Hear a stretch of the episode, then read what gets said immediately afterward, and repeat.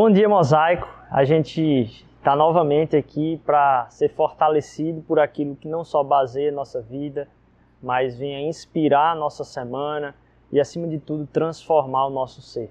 Porque essa palavra é viva, ela é eficaz e a gente se reúne ao redor dela justamente porque o Espírito Santo opera no nosso coração na medida em que a gente, como comunidade, se submete àquilo que é a verdade ah, bonita, bela e transformadora do amor de Jesus através das Escrituras. Eu queria orar com você nesse momento, né, para a gente começar nosso tempo aqui, celebrando a oportunidade de a gente estar tá podendo meditar no Senhor desse, nesse domingo.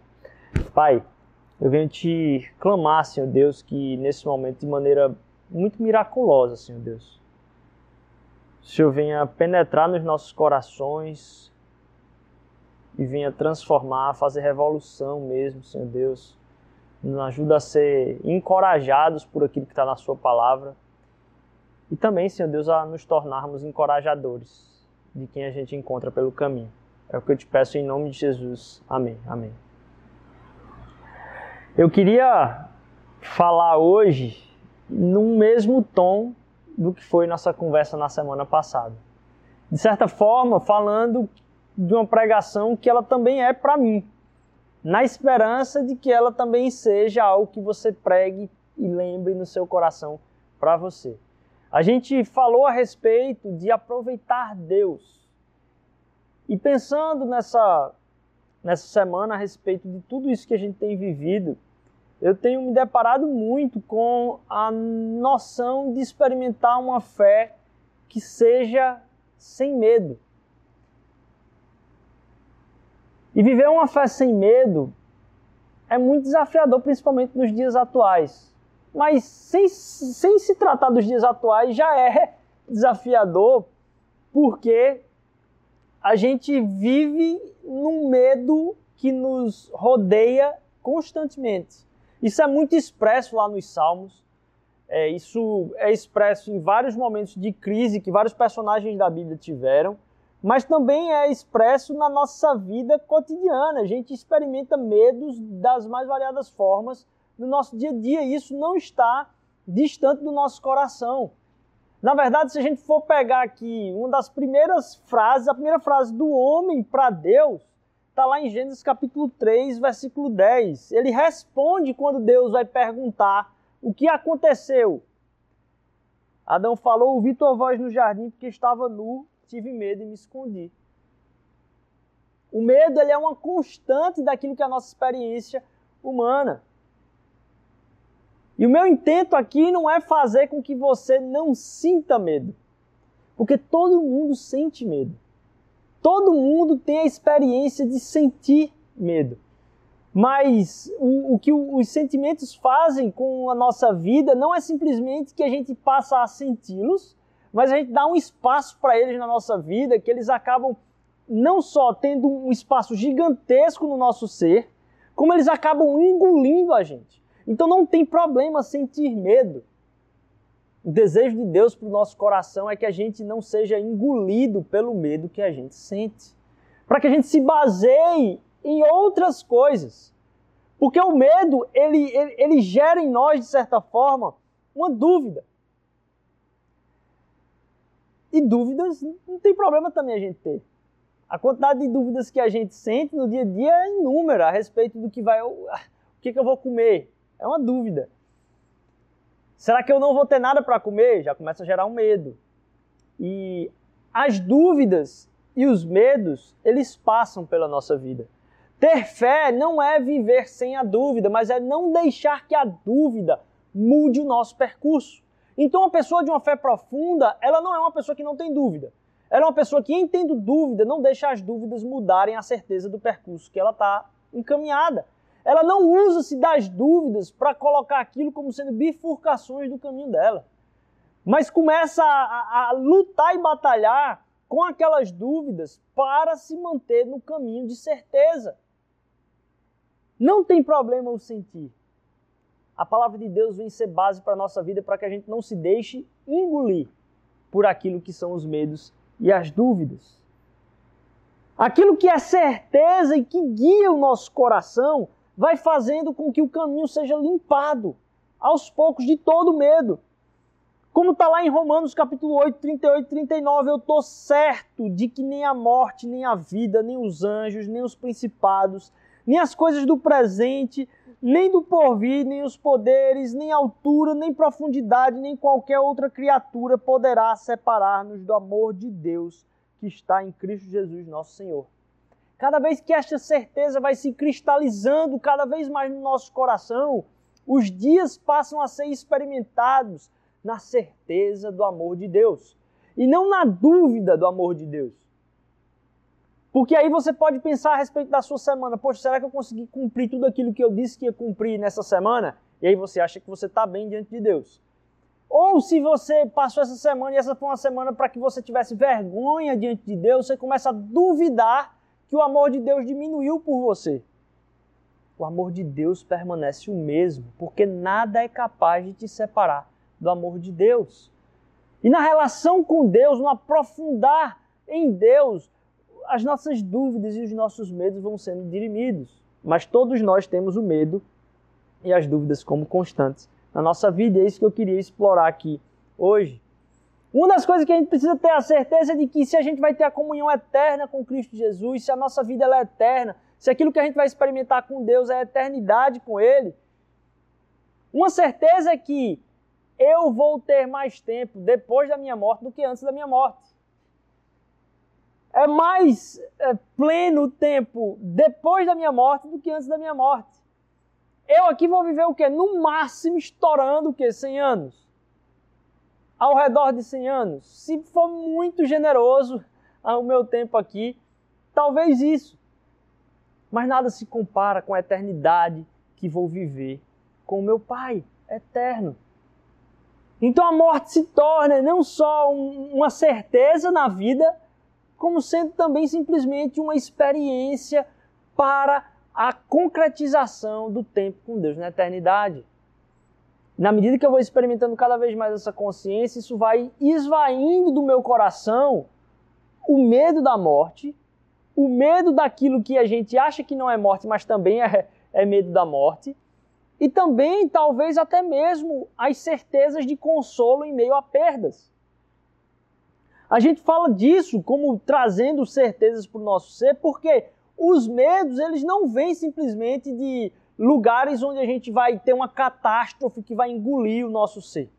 Não, muitas vezes está tudo ok, está tudo muito bem. E a gente tem medo de perder a boa vida que a gente imagina. Todos nós temos imaginações a respeito de boa vida. E perder aquilo que é a boa vida pode trazer medo, mesmo quando tudo está bem. Existem três tipos de ah, pensamentos a respeito da boa vida, que são muito comuns numa pregação que é constante durante toda a semana para todos nós. Assim que a gente termina o nosso tempo aqui de celebração e adoração a Deus, a gente vai mudar, vai zapear, flipar aqui para um outro, clicar em algum lugar onde vai estar tá pregando o seguinte, que a boa vida ou é ter tudo de bom, ou é parecer bem, ou é se sentir bem. Ou a gente está buscando parecer bem, ou a gente está buscando se sentir bem, ou a gente está bu buscando ter bens. E cada uma dessas coisas faz com que a gente entre numa outra esfera numa esfera de escravidão do medo. A gente está falando a respeito de medo. Medo não tem a ver com catástrofes simplesmente tomarem conta de nós, mas muitas vezes uma sensação de falta a respeito de uma coisa que muitas vezes eu nem preciso. E aí, quando eu vou dando espaço para os medos, os medos tomam conta de mim e a minha vida se torna uma carência daquilo que me falta, mesmo sem nada de ruim estar acontecendo comigo. E aí eu começo a ter medo de perder essa boa vida, de parecer bem, se sentir bem, de ter bens. Cada uma delas, ela traz, uh, na verdade, um buraco, um alçapão, uma, uma, uma isca, uma armadilha de busca de mais medo. Então, na busca por ter uma boa vida, na verdade, o que se tem é uma armadilha para que se tenha mais medo. Na medida que eu vou buscando é, me, vamos dizer assim, ser bem aceito, parecer bem, o que vai sendo gerado em mim é uma prisão e um medo daquilo que é o que o outro vai pensar. Então eu fico escravizado a respeito de como eu estou parecendo para o outro. O que gera no meu coração um medo, um medo de ser. Porque será que para o outro eu sou aquilo que traz segurança para mim? Então, em nome de ser mais bem aceito, de ter uma, uma vida bem aceita, ou seja, a boa vida como sendo ser bem aceito ou parecer bem, eu gero um buraco, um alçapão e uma armadilha para o medo que é estar escravo daquilo que os outros estão pensando de mim o tempo inteiro. Perceba que eu estou buscando é a boa vida. Digo, poxa, eu quero ter uma boa impressão, eu quero que o meu nome tenha uma boa impressão para as pessoas. Mas isso abre uma armadilha embaixo. Sabe aqueles, aqueles filmes onde o cara está sendo interrogado e se abre assim um, um chão embaixo dele assim, e ele cai lá para um jacaré ser, ser trucidado lá pro jacaré. Pronto, é como se você estivesse andando e na medida que você vai buscando a boa vida, dizer assim, poxa, eu tenho que criar um nome para mim, eu tenho que buscar excelência, eu tenho que... Por trás disso, na busca dessa boa vida, muitas vezes eu posso estar gerando uma armadilha terrível de abrir um buraco ainda maior de medo em relação ao que os outros pensam. Um outro, uma outra busca da boa vida é se sentir bem. E a busca da boa vida por se sentir bem faz com que eu tenha o medo do pensamento. O tempo todo.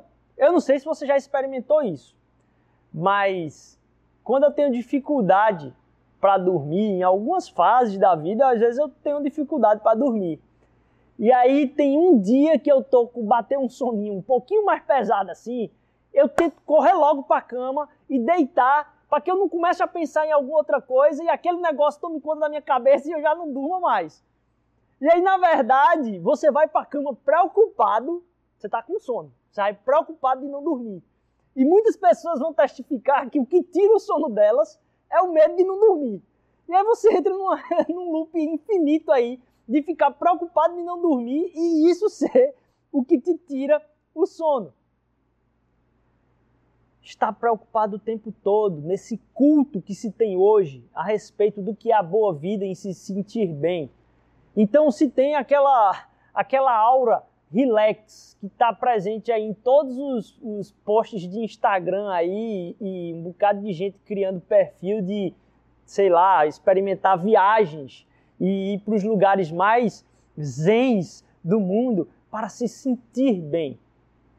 E se a sua busca ela é, por se sentir bem, é como a pessoa que na hora de dormir fica com medo de dormir. É como eu tenho experiência agora, né, com o cachorro.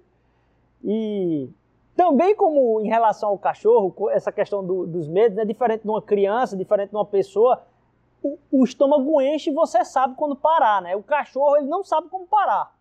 Você pode dar para ele ali, ele vai para sempre ali brincando, vai, ó, já teve dia que eu cansei ele, e aí tem visita lá em casa, eu disse, pronto, ele vai dormir. Não dorme nem a pau. Fica ali até a visita ir embora. Mas uma coisa que acontece com o cachorro, muito interessante, que, e, e, e trata a respeito do se sentir bem é, na busca por essa boa vida, é quando você aponta para o cachorro fazer alguma coisa. Você pode ensinar um bocado de coisa para o cachorro. Mas tem uma coisa que é complicada para o cachorro aprender, é apontar. Porque quando você aponta para o cachorro, ele faz o quê? Ele lambe o seu dedo. Ao invés dele olhar para onde você está apontando, ele lambe o seu dedo. Porque ele acha que aquilo que você está mostrando ali é a coisa que ele tem que pegar. E não uma outra coisa que está além daquilo que é o apontador. Isso vem falar muito a respeito da nossa vida cristã, porque a nossa busca não é por sentir-se feliz. Na hora que a gente busca a felicidade aqui na terra, é como se a gente estivesse olhando para a felicidade eh, e lambendo o dedo.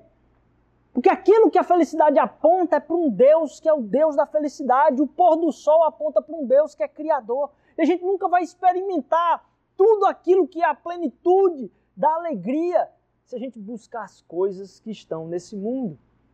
Houve um testemunho recente de pessoas que estavam dizendo: Olha, eu passei por um momento muito difícil na minha vida, e se teve uma coisa que Deus fortaleceu, é de que quanto mais eu me alegrava nele, mais eu conseguia me alegrar com as coisas do mundo.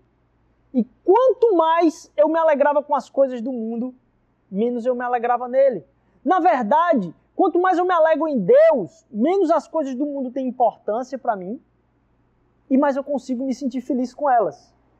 Quanto mais eu busco a felicidade e me sentir bem com as coisas do mundo, menos eu tenho alegria nelas e passo a querer logo outras, e menos também eu tenho alegria plena em Deus. Que leva a gente para esse terceiro ponto, que é ter bens. E leva a gente ao medo de perdê-las. C.S. Lewis vai dizer, olha só, nada é completamente seu até que você esteja disposto a perdê-las. Porque se você tem medo de perder, é porque aquela coisa ele tem, não você tem ela. Se você tem medo de perder, é que ela é tão importante para você. Se aquilo começa a te consumir, significa que é ela que tem você e não você ela. Porque se você perder, você, se você perder ela, você perde parte de você. E se você perde parte de você, é porque ela tem um pedaço de você. E as coisas não podem ter essa importância no nosso coração. Porque às vezes as coisas estão bem e a gente começa a gerar medos e armadilhas por coisas que são boas. Parecer bem, se sentir bem e ter bens. A gente não foi criado para sentir e ser engolido por esse medo.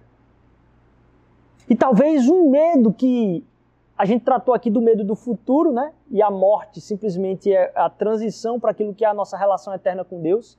Mas um outro medo que a gente pode sentir é um medo diferente. E antes de entrar nesse medo, eu trato desses três pontos aqui para que a gente não seja escravo, como está lá em Romanos 8 de novo, capítulo Romanos 8, 15. Porque vocês não receberam o espírito de escravidão para viverem outra vez atemorizados, mas receberam o espírito de adoção, baseado no qual clamamos: Abba, Pai. E Deus nos chama para ter uma outra vida, uma vida mais plena, como está lá em 2 Coríntios 5,4. Pois nós que estamos neste tabernáculo gememos angustiados, não porque queremos ser despidos, mas revestidos para que o mortal seja absorvido pela vida. E que vida? Lá no versículo 15. Ele morreu por todos, para que aqueles que vivem já não vivam mais para si, mas para aquele que morreu por eles e que ressuscitou. A gente precisa ser liberto, então. Para que a gente não só não fique preso a, aquilo que é um desejo que a gente criou por essa boa vida, para que a gente não viva res... com medo a respeito de um futuro, mas na certeza de que nada vai nos separar do amor de Deus, mas que também a gente não fique escravo de um medo do passado. Porque ainda em Romanos capítulo 8, versículo 28, ele vai dizer, olha, sabemos que todas as coisas cooperam para o bem daqueles que amam a Deus, daqueles que são chamados segundo o seu propósito. Então, tudo aquilo que já aconteceu, não é que Deus desejou que isso acontecesse. Ele permitiu que isso acontecesse. Mas mais do que isso, que a palavra de Deus vem afirmar no nosso coração é tudo que aconteceu, Deus tem o poder de usar isso para o bem. Mesmo que não fosse uma resposta, você sabe que Deus pediu para você fazer uma coisa, você não fez, você fez o contrário, você caiu, você pecou. Quando a gente entrega a confiança do nosso futuro a Deus, sabendo que Ele tem a capacidade de redimir o passado, a gente se fortalece e se firma nessa palavra aqui de que ele tem o poder de reverter isso para um bem. Quando a gente entrega, inclusive, aquilo que a gente se arrepende no passado, Deus usa aquilo de uma forma a produzir bênção, não só na nossa vida, mas através da nossa vida. Não há nada que Deus não possa reverter. Não reverter o acontecimento, ao acontecido e às consequências do acontecido, que podem vir, mas o que aquilo causa como sendo de escravidão na sua vida, não tem poder. Que Deus é capaz de te libertar daquilo que foi usado como objeto ou instrumento de escravidão na tua vida. Aquilo que é tropeço, se a gente começa a entregar a Deus, deixa de ser tropeço e vira degrau. Vou repetir. Se aquilo que é tropeço na vida da gente, a gente começa a entregar a nossa vida toda a Deus. Aquilo que foi tropeço, Deus pega e transforma em degrau. Porque o amor dele não muda, ele quer te tirar desse lugar e quer te levar para um lugar onde ele deseja de propósito de você continuar sendo uma bênção e isso nunca é tarde. Então não há o medo do passado também. Não há o medo do passado. Porque ele é capaz de transformar todas as coisas para o bem daqueles que o amam, para que você seja também uma bênção. E é diante dessa realidade que eu termino o nosso tempo aqui falando para você. Não tenham medo. Não tenham medo. Se é a frase que Adão usou lá no princípio, Jesus Cristo vem redimir qualquer tipo de chance de a gente entender sendo engolido pelo medo. Não é que você não vai sentir medo, mas você não precisa ter medo. Ou mais, o medo não precisa te ter. A certeza de Cristo Jesus nessa palavra, ela se dá em vários momentos. Sabe quando os, uh, os apóstolos, os discípulos encontram com Jesus de madrugada andando por sobre as águas? O que está lá escrito em Mateus 14 é que Jesus imediatamente disse a ele: Coragem, Sou eu, não tenham medo. No encontro com Cristo Jesus, diante de alguma situação, ele chega para os discípulos e diz: Olha, não tenham medo.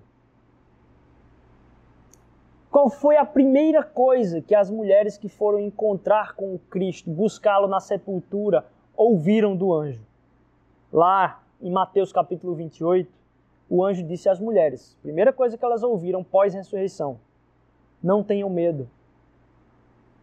Eu sei que vocês estão procurando Jesus que foi crucificado. Não tenham medo. Não tenham medo.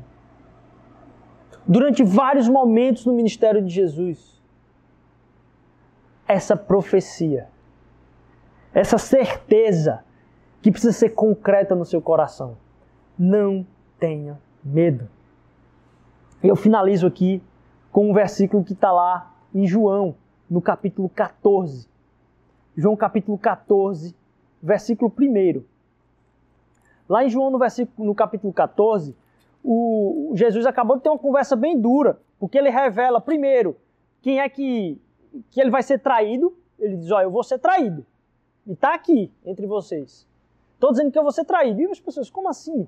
Está ali entre os discípulos. Logo depois, é, ele diz para Pedro que Pedro o negará. E nesse momento há uma transição muito grande no discurso de Jesus, porque ele começa a falar intensamente da sua morte. E aí no capítulo 14, versículo 1, ele diz assim: Não se perturbem no coração de vocês. Creiam em Deus, creiam também em mim. Outras versões diz: Não fiquem angustiados ou não tenham medo no coração de vocês. Creiam em Deus, creiam em mim. Não tenham medo. Essa é uma realidade que se concretiza pelo Jesus ressurreto. Só que nesse momento aqui, é antes da morte de Jesus, ele está começando a falar mais intensamente a respeito da sua morte. Para os discípulos isso não fazia sentido nenhum. É tanto que Pedro está dizendo aqui: Eu não vou te negar nunca. Não fazia sentido nenhum para os discípulos. E aí Jesus vem com essa palavra: Não se angustie no seu coração, não tenha medo. Sabe, irmãos? Isso aqui veio muito antes da morte de Jesus. Isso aqui não veio depois da morte, veio antes. E eu disse, por que isso? Mas essa palavra, ela é verdade no depois. Ela é verdade para que os discípulos sejam sustentados por aquilo que foi o que Jesus falou antes.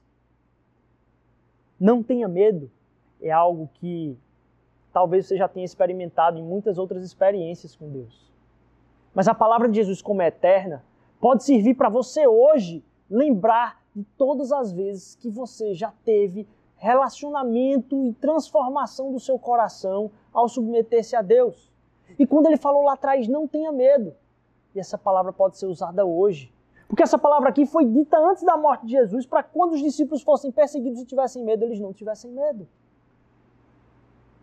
Deus disse para você, meu irmão, não tenha medo.